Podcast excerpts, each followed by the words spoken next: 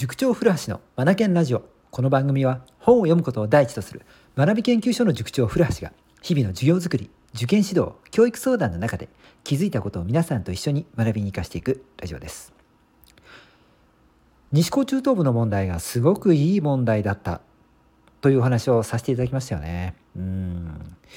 改めてね暗記中心とか知識ばかりを覚えるような勉強問題演習これではね今のテストには入試にはもう対応できないんだっていうのが浮き彫りになったようなテストでしたね本当にこう時代にマッチしていて僕は本当に良かったなと思うんですよ。うん、じゃあそのようなテストができるようになるにはどうしたらいいんだっていうことですよね。これ皆さん気になるところじゃないかなと思います。今日はねこの話をしてみたいと思います。さてさて話は変わってですね中学生の現場です。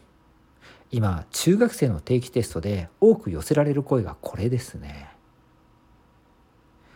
身近なことを題材にした数学の応用問題。それから理科の応用問題。これができないんです。という声ですね。よく聞こえてきます。うん。問題集には載っていないし授業でも扱わないしどうやってこの問題できるようにしたらいいのか分かりません。相談多いんですよ。親御さんからも来ますね。うん。これ先ほどの西高中等部と本質は同じだなと僕は思っています。うん。パターン学習とか知識を覚える。まあ行き過ぎると詰め込みなんて言葉もありますよね。このような言われたことしかやらない勉強になってしまうようなもの。それから確一的な勉強方法ですね。これをやればできるようになるみたいなものですね。これでは対応ができないんです。この両者。中学校の定期テストも。それから西高中等部の今年のような問題も。うん。どうしましょう？また話を変えましょう。社会に出るとですねこのような答えがないこと身近なところから考えなければならない作り出さなければならない日常茶飯事なんです。なぜって時代の変化早いからですよね。この間までやっていたやり方が通用しなくなる。どんどん変化していくからです、うん、じゃあどうやってやったらいいの？誰か教えて。あまりにも変化が早いので教えてくれる人がいないんです。探せばいるのかもしれない。そう探さなければならない。自ら。自らというところがポイントですよね。だから自らどうしたらできるようになるのかと問いを立てなければならない。という今社会なんですよ。うん、ここ日本においては加工経済です。はい。加工経済ということはですねみんなと同じようなことやってるといつもと同じようなことやってると気が付くとどんどん様子が悪くなっていくということなんですよね。これではいけないんです。みんなと同じことをやっていくとどんどん様子が悪化していくのだからみんなと違うことをしなければならないそこで考えるっていうことが必要になってくるんですよね。うん、これが社会です。はい。当然社会でこのようなことが求める求められるわけですから小中学生の教育でも当然、うん、トレーニングを積まなければならないですよね。だって小中学生が大きくなった時に生きていけないじゃないですか。それでは困ります。生きていけるようにするために自ら問いを立てそしてああでもないこうでもないと考えそしてその難題課題を超えていくということをしなければならないんですよね。まあ言うなれば課題を超えるためのレッスンを積むのが今の小学校の中学校の入試やテストであるわけなんですよ。うん、さあ前置き長くなりましたがじゃあこの力どうやってつけたらいいんだよ、うん、なんですよね。はい、そこでですよ今年ねあのちょっと試験的にですね僕授業に導入をした教材があったんですよ。うん、その教材がね1年間、うん、使用してみてうんうまくいっているぞという手応えを感じているんです。うん、でこの教材がどうやら答えになりそうだということなんですね。まずはその教材を紹介しましょうか。これはね、Amazon さんでも本屋さんでも売られているものですね。うん。5分で論理的思考力ドリルというものですね。はい。3つのパターンが出ていて、えー、っと優しめ普通ちょっと難しめというものです。はい、ソニーグローバルエデュケーションというところから出されている本ですね。うん、タイトルからも分かる通り論理的思考力がトレーニング積めるものなんです。はい、1ページ1題に載っている問題なんですよね。うん、でね論理的思考力って言っても論理力っていろいろあるんですよね比べたりとかたどったりとか原因って何なんだろうかって考えたりとかいろいろあるんですがこの本はですねその論理力っていうのを5つに分けてるんですよ。うん、でえっ、とだから5つの方面からですよ5つの観点から論理力っていうのを、うん、トレーニングを詰めるようになってるんですよ。これがね面白いんですよ。うんはい、で、えーと、クイズのようななんかこう引っ掛けて引っ掛けってわけじゃないですね。騙しとかそういったものはないので必ず答えがありますから、うん、考えがいがあるあるんですよね。うん、これがねうまく機能してるんですよ。はい、どのように使ってるかっていうと授業の合間ですね。トレーニングの切れ目の時にですねこの問題集を使うんですよ。5分でというタイトルがついてる通り5分で取り組ませてるんですよね。僕はストップウォッチを持って「はい始め」っていうね残り4分残り3分残り2分みたいな感じでストップウォッチを読み上げていくんですよね。うんこの子にねなんかちょっとゲーミフィケーションっていうかゲーム性があるようでして子どもたちが急がなくっちゃみたいな感じでですねちょっと背中を押されてる感じで緊迫感も生まれたりするんですよね。はたまたできちゃった子がいたりすると、おお、まだ2分もあるぜ、余裕だぜ、みたいな感じで、5万円みたいな感じになったりしてね、なかなか面白いんですよね。授業としても非常に盛り上がる5分間ですね。うん。で、5分経った後にですね、子供たちと私とですよ、やり取り、問答を繰り返しながら、どうやって解いていくのかというのを解説していくんですね。うん。はい。はい。必ずしも回答解説に載っているものがベストとは限らないといったことも僕は伝えていてで僕のやり方と回答解説のやり方が違う時もあるんですよね。それはそれでよしどの答えどのも求め方も面白いよねというところに持っていくんです。この面白いよねっていうのがポイントですよね。はい。実際に現場では子どもたちにもこのような声かけをしています。どんな解き方をしてもいいよとね。うん。プロセスをですねとても重要視している授業にしているんです。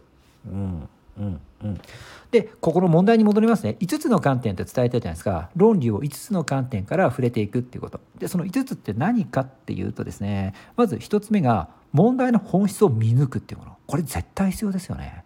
うん、西高中脳の問題でも出てましたね。本質をつくような理科の問題出てましたね。それから次クリエイト。新しい方法をひらめく。一つ方法は書かれているんだけどもこれとは別のやり方を考えなければならないっていう問題もあったりするんですよ。面白くないですか？このような問題も入試の場では出てきますよね。実際に静岡の高校入試の数学でもあったんですが方程式の文章問題あのもう解き方が書かれていたんですよね。で答えまで書かれてるんですよ。で問題はここから。これと別の解法求め方を書いてねっていう問題なんですよね。ありですよね。これって本質が分かってないと書き出せないじゃないですか。うん、新しい方法をひらめくための方法。なんだろう。言うなれば、えー、ラテラルシンキングっていうものですよね。こう水平思考とも呼ばれてますが横展開していく。こういったトレーニングですね。うん、それからね3つ目がねゴールから逆算して考える。僕がよく俯瞰逆算ですね。これがねトレーニングできるんですよ。この問題集。このドリル。いいでしょう？うん、俯瞰逆算という思考をしないと答えが求まんないというものがなんですよね。面白いですよね、うん、これ当然西高中等部でも出てきますよね、うん、それから4つ目がねあり、うん、と起こりうる可能性考えられる可能性を全て洗い出すというものですね。これは情報整理の時に必要です。今回の西高中等部の問題でいうと社会と算数の融合問題がそうでしたね。うん、地図を読み取りそして、えー、あ旅行の問題だったんですよね。旅行。はい。宿泊の割引クーポンが出ていてえー、それを使ってどこの、どこの旅先、えー、ど どこへ旅行へ行けばいいのか候補地 ABCD と4つ出ていて宿泊費交通費が書かれていてかつそこに今度は気象情報まで、えー、資料として乗っかってくるわけなんですよね。こんなにもたくさんの情報があった中でじゃあどれにすればいいの？っていう問題だったんですよね。うん、これってお、うん、考えられる可能性うん、これが一番安くなるんじゃないだろうか？とかね、うん、こういったことを考えながら求めていく問題だったんですよね。非常によくできてましたね。で、これをね、トレーニング詰める問題集がなかなか存在しないんですよ。でもね、このドリルはできちゃうんですよね。うん。そして5つ目。解決に向けて手順を組み立てると。うん。これ順行っていうものですね。順番にこれを進めていけば、うん、できるぞと。はい。これこそまさに論理でもありますよね。うんはい、この力に関してはどんな問題でも求められるじゃないですか。これを解いて次にこれ書いて次にこれやればうんいけるぞこんな感じでね。うんなので、えーと、この5つの観点がトレーニングできるドリルがあってこれ毎週1台出して授業の中でですね毎週1台出して5分間だけなんですがこれ取り組んでったんですよね。で子どもたちがね本当にね喜んで喜んで楽しんで取り組んでくれたんですよね。楽しい楽しい。今日は何だろう？とかうん、難しさのレベルが星3つで表されてるんですが「あ今日は星3つ上」とか言いながらね、うん、でも実際そんなことなかったりするんですけども、うん、すっごい楽しくですねこの論理力というのをトレーニング詰めたんですよね。これね4年生と5年生で行ったんですよ。うん、で1年経った今 彼らの問題の向き合い方違いますね。はい。どうなってると思います？ワクワクなんですよ。え何これ何これ？何の問題？何何何何何ですね。ああこうなるべきですよね。はい。勉強っていうものに対して嫌だな難しそうだなこれだとなかなか学ぶという意欲にまでつながらないですし実際に学んだとしても時間がかかりそうですよね。一方え何これ何これ？えちょっとどういうこと？どういうこと？面白そうということがまず最初に感じられたならばそれって深い学びになりそうですしそれから理解するのも早くなりそうですよね。こんなことも考えられます。この問題めっちゃ楽しいじゃん。あ、これ友達に出してあげようとか。実際ね、こういう声がよく出ます。うん。このようにですね、論理力というのを鍛えるのにワクワクという状態で取り組めるようになったということなんですね。でこれがもうガチでですよ西高中等部のこのような情報整理複雑な情報整理を求められるような問題にドンピシャで頭ってくるんですよね。うん、中学生の身近な問題身近な出来事を題材にしたテスト問題ここにガチでつながってくるんですよね。このようにですよ論理力論理思考力というのを土台で土台にきちんと持つということがね僕とても重要だと思うんですよね。うん、でこういった楽しい楽しい論理楽しい考えるの楽しい考えることって本当面白いっていう状態で受験勉強っていうのを僕はさせたいんですよね。これができてった時にですね、うん、進学先の学校さん入ってても本当に楽しい楽しいで取り組めるでしょうね。うん、はいということをですね今回思ったんですよ。西高中等部の問題を解いてみてね。うちの塾たまたまだったんですがこれ1年間使ったらどうなるだろうか。きっと勉強っていうこと考えることが楽しくなるんじゃないのか。ということですね導入したドリル、うん、はい。これがですね吉と出たんです。